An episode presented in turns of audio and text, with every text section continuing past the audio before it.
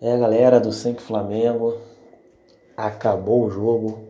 Flamengo 1, Internacional 2. Cara, vamos ao jogo, né? O Flamengo fez um primeiro tempo é, não tão ruim, teve mais chances de gol do que o Inter. Porém, a nossa zaga falhou. O Léo Duarte hoje estava numa noite muito infeliz. É, marcou a bola, tomou gol nas costas e aí complicou demais o jogo. O Flamengo mesmo assim teve chances claras de gol com o Marlos Moreno. Impressionante como esse, esse, esse rapaz não consegue fazer gol.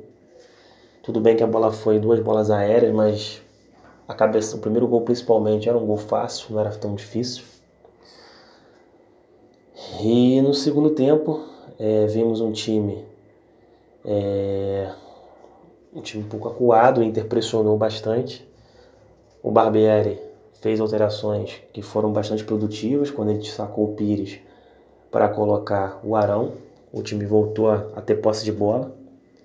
E aí conseguiu logo em seguida fazer o gol, cara. O Vitinho, enfim, desencantou, fez um golaço.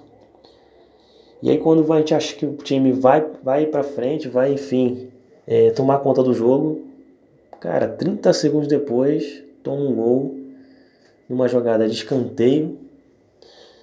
Mais uma vez o Léo Duarte falhou.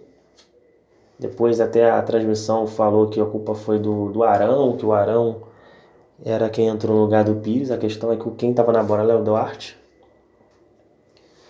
E aí o Flamengo conseguiu a façanha de tomar um gol 30 segundos depois de empatar o jogo. E aí, é claro, o jogo, o jogo com uma grande equipe como o Inter, jogando na casa dos caras. É lógico que os caras iam pegar mais, jogar com mais raça, se defender mais. O Flamengo tentando furar, a, furar o esquema, o esquema tático do Inter, né? passar da linha, do, da, da linha do, do meio de campo do Inter. E aí, cara, entra o Uribe, que nem tocar na bola tocou, o time começa a, a se desesperar e ainda tem uma chance claríssima de gol aos 42 do segundo tempo com o Matheus Sávio, que infelizmente desperdiça. Acho que o contexto geral o Flamengo não fez uma má partida. O problema do Flamengo foi justamente as falhas individuais do Léo Duarte, que estava vindo muito bem, né, fazendo um belíssimo campeonato, mas hoje foi infeliz. E o, pior de tudo foi ter perdido para o Ceará no Maracanã. Né? Porque você ali, o Flamengo, venceria no bloco, até mesmo com a derrota. Ou talvez nem teria tanto desesperado assim, teria com mais calma, mas o Inter obrigaria o Inter a vir para cima, porque estaria muito atrás.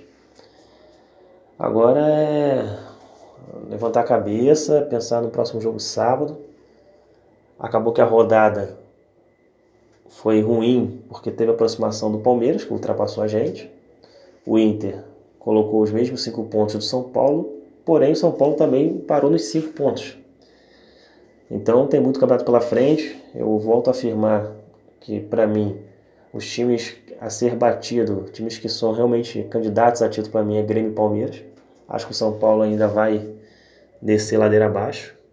E o Inter, eu ainda estou ainda na dúvida se vai realmente brigar ou não, mas eu acho também que vai ficar ali brigando por um terceiro lugar. Eu acho que não vai ser momentâneo. Eu acho que o Flamengo hoje, o Everton Ribeiro voltou a jogar mal. O Everton Ribeiro já tinha jogado mal contra o Ceará, jogou muito mal hoje. E o Flamengo sentiu de, demais a falta, o Flamengo sente muita falta do Diego. O Diego, para mim, é hoje o cara do que, que é o é fundamental no esquema tático, é o cara do meio de campo, é o cara que edita o jogo, que, que faz o time jogar e que dá uma liberdade para o Everton Ribeiro poder render. Mas é isso. Vamos agora pensar para sábado. Menos mal que não fizemos uma partida tão ruim, eu acho que jogamos bem, não jogamos tão mal. Pena que não temos peças para definir um jogo como um camisa 9, que isso infelizmente já, já desisti. O Flamengo não tem centroavante. O Lincoln para mim é 2019. O Uribe, não sei se o cara não está adaptado ainda, está sentindo essa, essa pressão que é jogar no Flamengo.